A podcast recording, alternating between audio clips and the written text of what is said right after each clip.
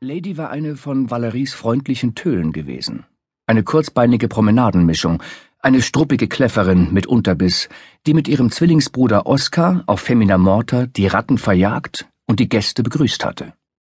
Jeder, einfach jeder, der sie kannte, hatte Lady geliebt, denn sie hatte ihr kleines Herz freigiebig und großzügig an alle verschenkt.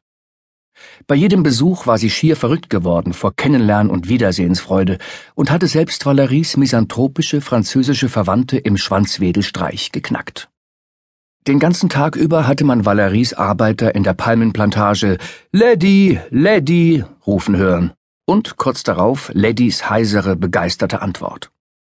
Bis man ihren kleinen, struppigen Körper dann eines Morgens steif und schmutzig im Hof fand.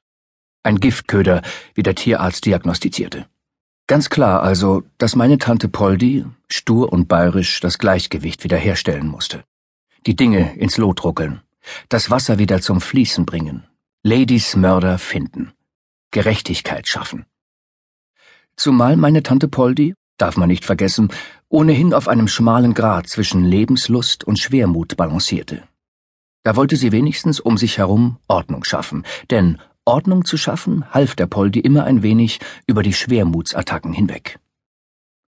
Meine Tante Poldi war die Frau meines verstorbenen Onkels Pepe gewesen, der im Gegensatz zu seinen Eltern und seinen Schwestern Theresa, Katharina und Luisa in den 70er Jahren nicht nach Sizilien zurückgegangen, sondern, wie mein Vater, in München geblieben war. Mein Onkel Pepe war Münchner durch und durch gewesen, kann man sagen. Ich erinnere mich an ihn eigentlich nur mit einer Maß Bier in der einen und einer Rothändle in der anderen Hand. Er hat nur bayerisch und sizilianisch gesprochen, ein richtiges Italienisch oder Deutsch hat er nie hingekriegt. Mein Onkel Pepe war immer das schwarze Schaf der Familie gewesen, der coole Wilde mit den unzähligen Affären, den zweifelhaften Spezies, den wilden Partys, den Abstürzen, dem Job beim Film, den spektakulären Autounfällen, den Pleiten und spinnerten Geschäftsideen. Sprich, mein Lieblingsonkel.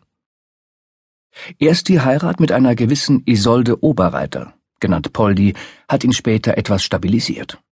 Sie waren ein glamouröses Paar, der Pepe und die Poldi. Dünn wie Rockstars, Kettenraucher, Trinker, großzügig und freigebig und, nach Aussage meiner Mutter, die einfühlsamsten Freunde, die man sich vorstellen konnte. Das ist alles lange her. Irgendwann, erinnere ich mich, sprachen meine Eltern darüber, dass Pepe und Poldi sich scheiden lassen würden. Und sie wirkten nicht sonderlich überrascht.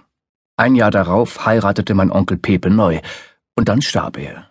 Und wir verloren den Kontakt zu Poldi. Von Tante Teresa hörten wir einige Jahre später, dass die Poldi ein Haus in Tansania gekauft habe, aber viel mehr wusste niemand. Und dann war die Poldi plötzlich wieder zurück in München, erbte das Häuschen ihrer Eltern, verkaufte alles, brach sämtliche Brücken ab und zog an ihrem 60. Geburtstag nach Sizilien, ins beschauliche Torre Achirafi an der Ostküste, zwischen Catania und Taormina, um sich dort gepflegt zu Tode zu saufen und dabei aufs Meer zu schauen. Soweit der Plan. Warum und wieso jetzt genau, wusste keiner. Nur dass man etwas dagegen tun musste, und das Mann schloss auch mich mit ein, da ich, in den Augen meiner Tanten, ohnehin praktisch arbeitslos war. Seitdem flog ich einmal im Monat für eine Woche nach Sizilien, um in Poldis Gästezimmer in der Via Baronessa 29 an meinem Familienroman zu arbeiten und nebenbei die Alkoholvorräte zu entsorgen. Der Mord an Valentino, die Begegnung mit Vito Montana, ihre Freundschaft mit Valerie und der traurigen Signora Corcuzza die Bemühungen meiner Tanten und nicht zuletzt der Jagdinstinkt hatten der Poldi zwar einstweilen einen Strich durch die Rechnung mit dem Tod gemacht, aber man weiß ja, wie sowas geht. Für den Augenblick ist Ruhe.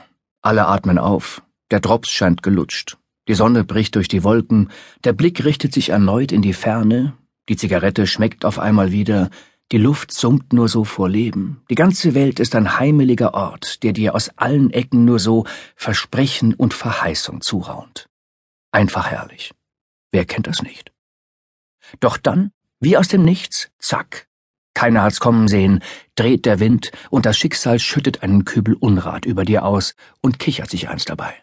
Und du denkst nur, boah, jetzt brauche ich erstmal einen Drink. Und der ganze Mist geht wieder von